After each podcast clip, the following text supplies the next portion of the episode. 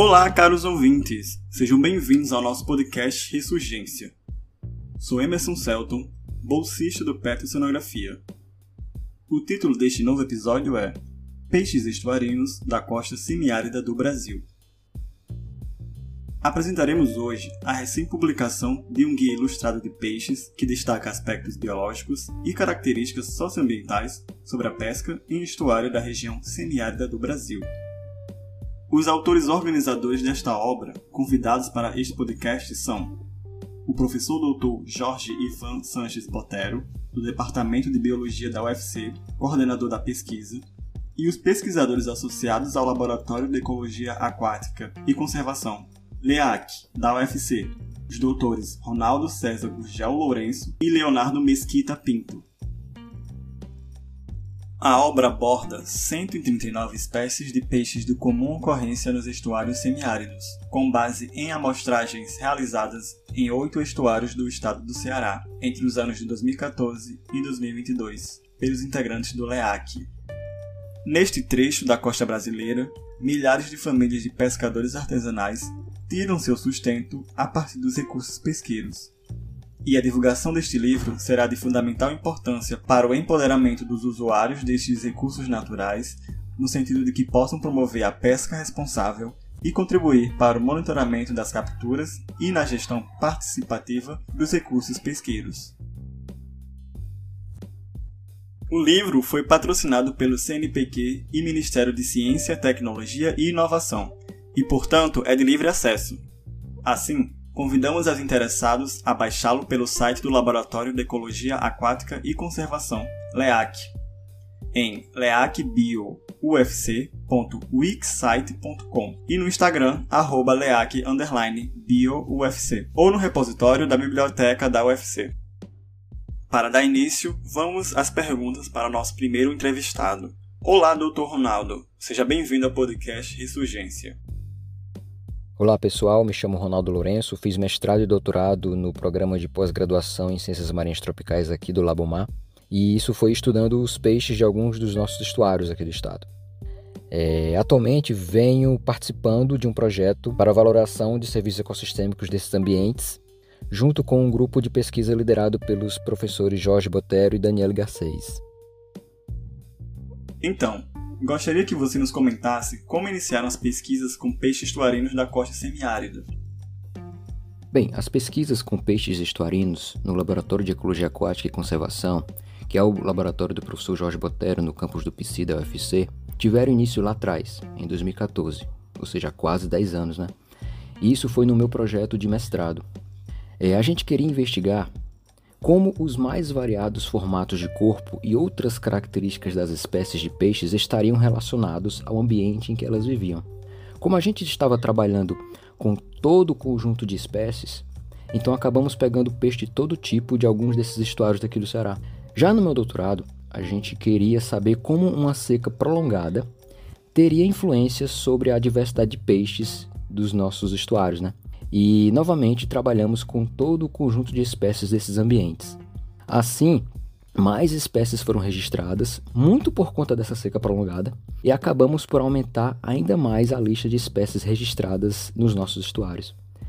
Como tínhamos muito material, decidimos produzir um guia de peixes, já com fotografias e características gerais dessas espécies, para melhor divulgação fora do universo mais técnico dos artigos científicos, ou seja, algo de maior facilidade de entendimento para o público em geral.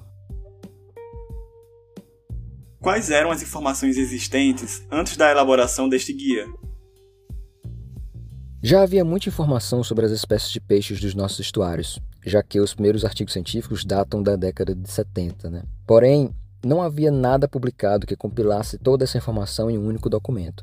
Além disso, por serem estudos mais antigos, Muitas das espécies, aqui falo sobre nomenclatura, né, os nomes científicos e outros detalhes, então muita coisa estava desatualizada e que mudou desde aquela época até hoje.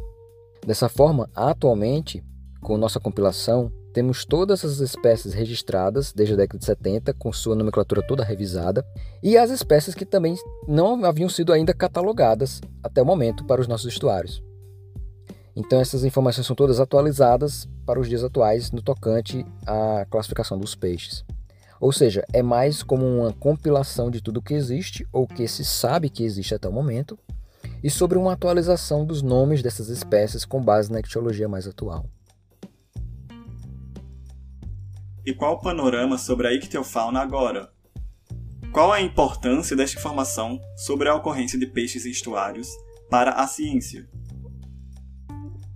Bem, partindo do que é preciso conhecer para preservar, temos aí um gancho de certa importância de todas essas informações.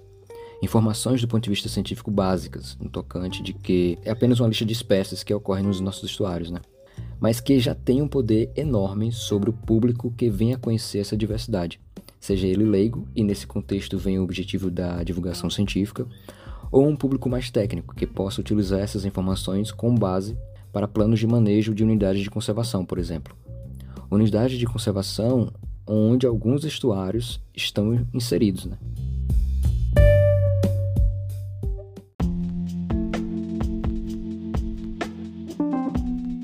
Dando continuidade, agora damos as boas-vindas ao Dr. Leonardo. Olá, Leonardo. Seja bem-vindo ao podcast Ressurgência. Oi, galera. É, me chamo Leonardo Mesquita. Eu sou formado em Ciências Ambientais e tenho mestrado e doutorado em Ciências Marinhas Tropicais aqui no Instituto de Ciências do Mar, né, Labomar. Bom, desde 2017, mais ou menos, eu venho trabalhando com essa temática de peixes e ecossistemas estuarinos, né? No mestrado eu trabalhei com modelagem ecológica e agora no doutorado que eu defendi recentemente eu investiguei algumas questões relacionadas à ecologia de comunidades dessas assembleias de peixes estuarinos aqui da costa semiárida brasileira.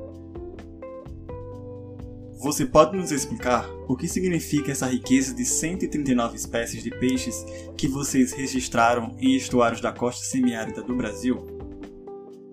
Bom, então a maior parte dessas 139 espécies de peixes que foram registradas nos estuários aqui da costa semiárida, ela é de origem marinha, né? Então são relativamente poucas as espécies de origem dos ciclos que habitam esses ambientes. Esse tipo de padrão, né, de uma maior proporção de espécies de origem marinha na composição da ictiofauna, é, ele também é um padrão encontrado em outros estuários, né, de outras regiões a nível global também. É, além disso, também se a gente fosse fazer uma comparação, né, o número de espécies que encontramos no ambiente marinho é bem maior que o número de espécies que a gente encontra nos estuários, e isso ocorre justamente pelo fato de que viver em um estuário é, pode ser algo bem estressante, né? Então, o estuário é um ecossistema que está ali na transição entre rio e mar, e o balanço entre essas duas influências, né, o rio e o mar, gera uma grande variabilidade nas condições ambientais experimentadas pelos peixes. Então, por exemplo, né, só para a gente pensar nessa coisa da grande variabilidade nas condições ambientais que ocorre nos estuários, né? Ao longo de um dia a gente vai ter no estuário variações de maré, né? E ao longo do ano a gente vai ter mudanças também de acordo com a precipitação, né? Que faz com que o estuário ele vai receber um aporte maior ou menor de água doce, né? E aí tudo isso vai impactar em diferentes variáveis, né? Como salinidade, profundidade, turbidez e também a disponibilidade de recursos, né? Então, dessa maneira, sobreviver nos ambientes estuarinos é um desafio que as espécies de peixes que estão lá têm que encontrar alguma maneira de se adaptar, né? Então, é, por exemplo, né, ao longo de apenas um dia, a variação na maré gera diferentes valores de salinidade em um determinado ponto dentro de um estuário, né? E as espécies que lá vivem têm que ser capazes de osmorregular, né? Ou seja, manter o equilíbrio correto de sais nos seus corpos nesses diferentes teores de salinidade do ambiente ao redor. Bom, então, embora os estuários sejam ambientes estressantes, né, eles também oferecem algumas vantagens para as espécies que conseguem se adaptar a eles, né? Como, por exemplo, uma maior abundância de recursos, né, por conta do aporte de matéria orgânica continental, e também proteção contra predadores, né? E essa proteção ela ocorre tanto por conta dos estuários serem áreas mais rasas, mas também por conta da presença de estruturas que oferecem algum tipo de abrigo e proteção, né? Como as raízes de mangue ou então angiospermas marinhas, né? Então a gente pode ver que existe aí uma espécie de relação de compensação, né, para as espécies que ocorrem no estuário.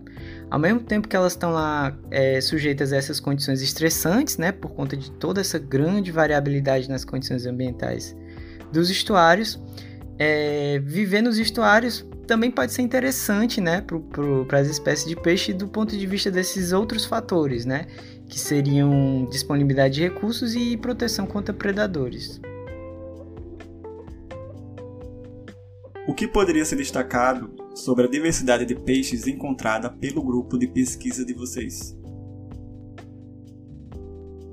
Bom, então é, as principais perguntas né, que o nosso grupo de pesquisa busca responder, elas estão relacionadas com distribuição espaço-temporal da Assembleia, ou seja, como as espécies de peixes variam ao longo do tempo e do espaço. A gente investiga essas questões em diferentes escalas, né? Então a gente está ali tentando responder a perguntas de, por exemplo, como as espécies mudam entre diferentes pontos ao longo do estuário, entre zonas com características distintas dentro de um mesmo estuário e também entre diferentes estuários. Além disso, outras questões também que a gente investiga são o efeito da sazonalidade, né? ou seja, o período seco versus o período chuvoso, e também comparações entre anos de seca prolongada e de precipitação regular. Bom, então o que a gente tem encontrado é, nas nossas pesquisas é que os padrões de diversidade de peixes eles estão diretamente associados com as variações nas condições ambientais estuarinas, né? Então, por exemplo, quando a gente comparou o período da última seca histórica que ocorreu aqui na região, que foi de 2012 a 2016, com um período de precipitação regular, né, a gente notou que durante esse período de seca, a composição de espécies ela variou menos ao longo do ano. E aí isso ocorreu por, por conta de que Nesse período de seca, a gente teve menores precipitações. Essas menores precipitações, elas é, ocasionaram um, um, um, menor aporte né, de água doce para o estuário, e isso fez com que as condições do estuário ao longo do ano variassem menos é, no, no, período, no, no, outro período, que foi o período de precipitação regular, a gente teve o contrário, a gente teve uma, um bom aporte de água doce nos estuários, e isso faz com que ao longo do ano né, esse estuário varie mais em suas condições ambientais. E essa variação nas condições ambientais do estuário, ocasionada por diferentes padrões de precipitação, também causou então diferentes composições de espécies, né? Então a gente consegue ver aí que a composição de espécies ela está respondendo a essa variação nas condições ambientais que ocorre nos estuários. Bom, então esses efeitos das condições ambientais, elas ocorrem em diferentes dimensões da biodiversidade, né? tanto taxonômicas como funcionais. E a gente, então, nas nossas pesquisas, é, busca sempre aliar essas duas abordagens, né? taxonômica e funcional. A dimensão taxonômica, ela enxerga todas as espécies como unidades distintas entre si, por outro lado, na abordagem funcional, a gente considera também os atributos das espécies, que são características como formato do corpo, dieta e tamanho do olho. Essas características elas refletem os tipos de usos e os papéis que as espécies desempenham, né? então elas estão diretamente relacionadas também ao funcionamento do ecossistema. Né? É, vou dar um exemplo aqui para que a gente consiga entender melhor essa diferença entre abordagem taxonômica e funcional. É, aqui no, na costa semiárida brasileira, né, nos estuários daqui, a gente encontra diversas espécies de bagre. Todas essas espécies de bagre, elas têm características semelhantes, né? Elas têm formato do corpo parecido, elas têm tamanho do olho também parecido, né? É, todas essas espécies de bagre, digamos assim, elas têm o mesmo jeitão de bagre. Então, do ponto de vista taxonômico, todas essas espécies de bagre né, seriam vistas como unidades distintas. Né? Cada uma dessas espécies de bagre seria enxergada, do ponto de vista taxonômico, como uma unidade distinta. Já do ponto de vista funcional, essas diferentes espécies de bagres elas vão ser enxergadas como coisas não tão distintas assim, né? justamente porque elas têm características semelhantes que fazem também com que elas tenham papéis semelhantes e desempenhem funções semelhantes no ecossistema, né? Então essas duas abordagens, né, ela, as duas abordagens taxonômica e funcional, elas são complementares e elas acabam iluminando então diferentes aspectos da biodiversidade. Em relação né, a essas duas abordagens, então o que a gente tem encontrado nas nossas pesquisas é que a variação ela acaba sendo bem maior na dimensão taxonômica do que na funcional, né, para essas assembleias de peixe que a gente estuda, né? E isso indica que parte das espécies de peixes estuarinos da costa semiárida elas possuem características semelhantes e desempenham papéis também semelhantes né, a nível de ecossistema. É, e isso é uma característica que confere um certo grau de resiliência ao ecossistema, né? Uma vez que a gente pode imaginar que, por exemplo, é, na possível perda de, um, de uma espécie dentro da comunidade, uma outra com características semelhantes ela pode é, digamos assim, substituir aquela espécie que foi perdida e desempenhar a mesma função que, ela, que a outra que foi perdida desempenha a nível de ecossistema. Quais são os efeitos das mudanças climáticas nessa comunidade de peixes? E qual é a importância da manutenção desta diversidade na conservação ambiental? Bom, então os potenciais efeitos das mudanças climáticas né, na comunidade de peixes estuarinos aqui da costa semiárida brasileira, eles são ainda largamente desconhecidos e também seria possível que a gente ficasse aqui delineando uma série de cenários hipotéticos envolvendo a diversidade de variáveis sobre isso. Mas então para responder essa pergunta, vamos focar então em apenas duas variáveis que a gente espera que vão ocorrer alterações, né, que é a temperatura e salinidade. Os cenários de mudanças climáticas aqui para a região Nordeste, né, eles prevêem um aumento na temperatura média, que vai aumentar também a taxa de evaporação, e além disso também uma frequência maior na ocorrência de secas, né, que por sua vez vai reduzir o aporte de água doce para os ambientes estuarinos. É, esses dois fatores, né, eles vão contribuir aqui na região para exacerbar uma característica que já ocorre aqui de maneira natural, né, em função do, do nosso clima semiárido, que é a ocorrência de condições hipersalinas. Ou seja, um teor de salinidade maior que o da água do mar, né? Essas, então, essas mudanças na temperatura e salinidade, elas vão também acarretar em novas condições ambientais que as espécies de peixes que daqui vão ter que se adaptar e que, por sua vez, vão acabar gerando é, novos padrões, diferentes padrões de diversidade. Então, a manutenção dos padrões de diversidade é fundamental para garantir o funcionamento do ecossistema, né? E é por isso que a gente precisa, então, de cada vez mais estudos nessa área para fornecer subsídios ao manejo, bem como também desenvolver estratégias de conservação frente às alterações esperadas em função das mudanças climáticas.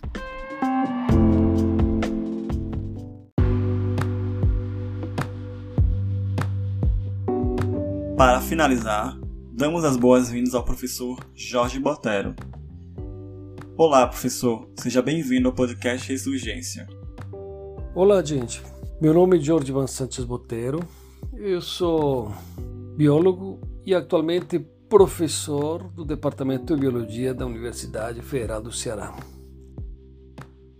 A elaboração de um guia demanda muitos detalhes relacionados a textos, fotos, organização das informações, orçamento, escolha da diretora e da equipe. Aqui você indica o sucesso desta publicação. Bom, realmente é, elaborar um, um guia que contém um número de espécies significativo, como este guia, por exemplo, com 139 espécies, é um desafio que demanda muitos detalhes. Então, na hora de decidir o número de páginas, por exemplo, a forma como vai ser organizadas as fotos, os textos, as informações que vão ser acrescentadas, que qual é o público que pretendemos atingir. Tudo isso faz parte de tomar decisões e decisões que vão levar realmente à, produção de um elemento, de um guia que seja considerável, que seja aceitável, certo?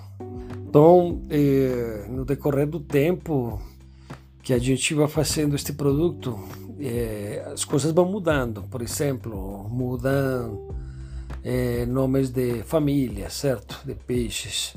Ou pode mudar o nome de uma espécie, ou pode acontecer uma dúvida taxonômica em alguma espécie, ou mesmo o revisor científico pode chamar atenção para alguns erros de caráter eh, biológico, certo? E aí, obviamente, devemos atender essas considerações para que o guia saia com a informação mais correta possível, tá certo? Mas, no final, eh, conseguimos elaborar um texto que eu considero aceitável. Então, a equipe que vem trabalhando neste produto de divulgação científica está de parabéns, certo? E esperemos, vamos aguardar a aceitação que ele vai ter nas comunidades que vão receber este produto e mesmo na comunidade científica que também está utilizando estas, estas informações ou para planos de manejo ou para trabalhos de técnicos científicos que realmente possam utilizar esta informação e acrescentar aos trabalhos que vêm sendo realizados. Ok, então eu boto, digamos, muita fé realmente em que o, o, o guia ele seja um aporte é, e a forma como a gente está pensando divulgar ele vai ser bem democrática também, porque ele vai ser vai ter 250 exemplares de forma impressa e também vai ser divulgado através de, da biblioteca e nosso site do laboratório, certo? Que está o link disponível aqui neste texto do podcast, ok? Bom, e para ter um, um pouco de fidelidade na informação que a gente colocou no guia, e o contato com as comunidades que moram em torno desses ecossistemas estuarinos aqui da costa semiárida e que exploram os recursos pesqueiros nestes ecossistemas foram fundamentais. Através destas pessoas, identificamos que existem 94 espécies de peixes que são consumidas eh, originárias destes ecossistemas. Isso é importante como um indicativo de fornecimento de proteína animal na segurança alimentar que estas comunidades têm eh, fornecidas pelo ecossistema, certo? E 58 espécies foram identificadas como sendo comerciais, indicando que existe a possibilidade de o pescador ou o morador de entorno do ecossistema obter uma renda adicional através de seus produtos da pesca eh, originários destes ecossistemas também.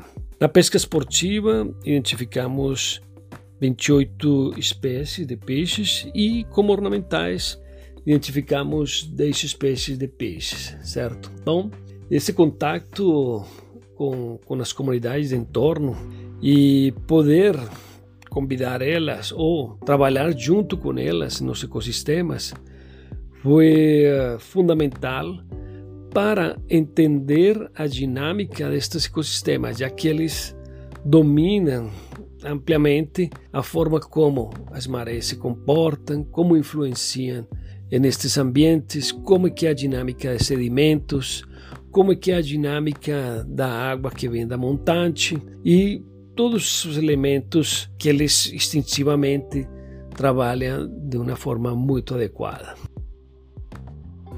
Por último, eu quero explicar aos ouvintes deste podcast que eh, em 2014 iniciamos nossas pesquisas em regiões estuarinas da costa semiárida do Brasil.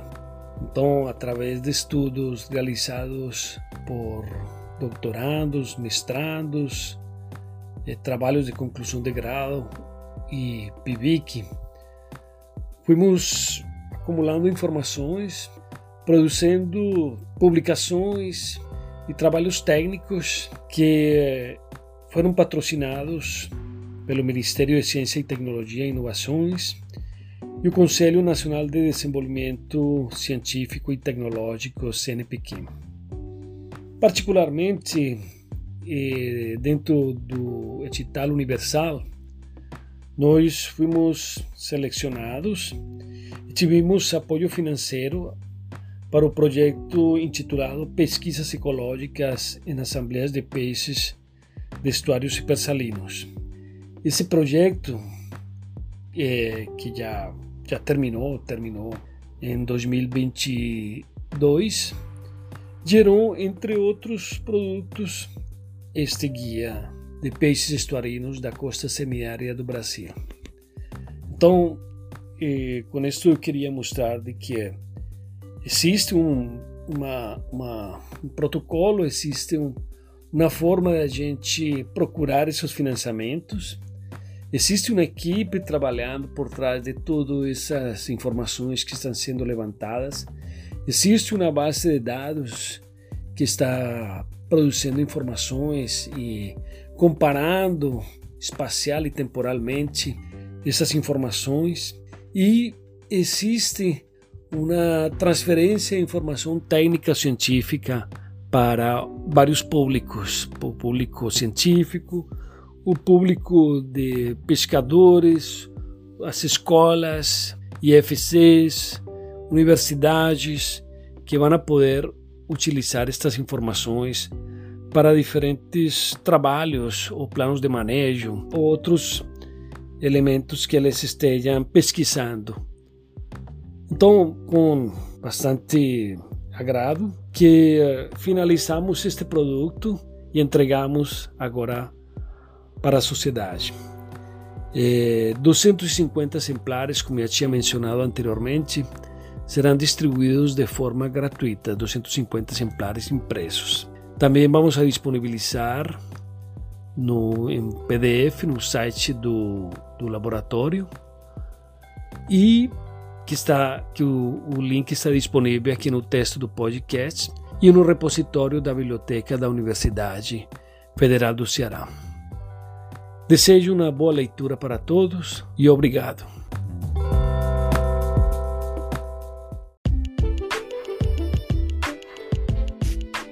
Bem, caros ouvintes, esperamos ter despertado a vontade em conhecer mais sobre os peixes de estuários. A apresentação do guia feita pelo professor Dr. Ricardo de Souza Rosa, especialista no tema, destacou o livro como, abre aspas, extrema valia para interessados na ictiofauna costeira do Nordeste brasileiro, desde estudantes até pesquisadores formados, atendendo também a um público mais amplo que inclui os pescadores artesanais e esportivos, aquaristas e gestores ambientais. Fecha aspas. De fato, o guia reúne fotografias, informações biológicas e socioambientais sobre peixes que ocorrem em estuário da costa semiárida do Brasil, com destaque para o Ceará.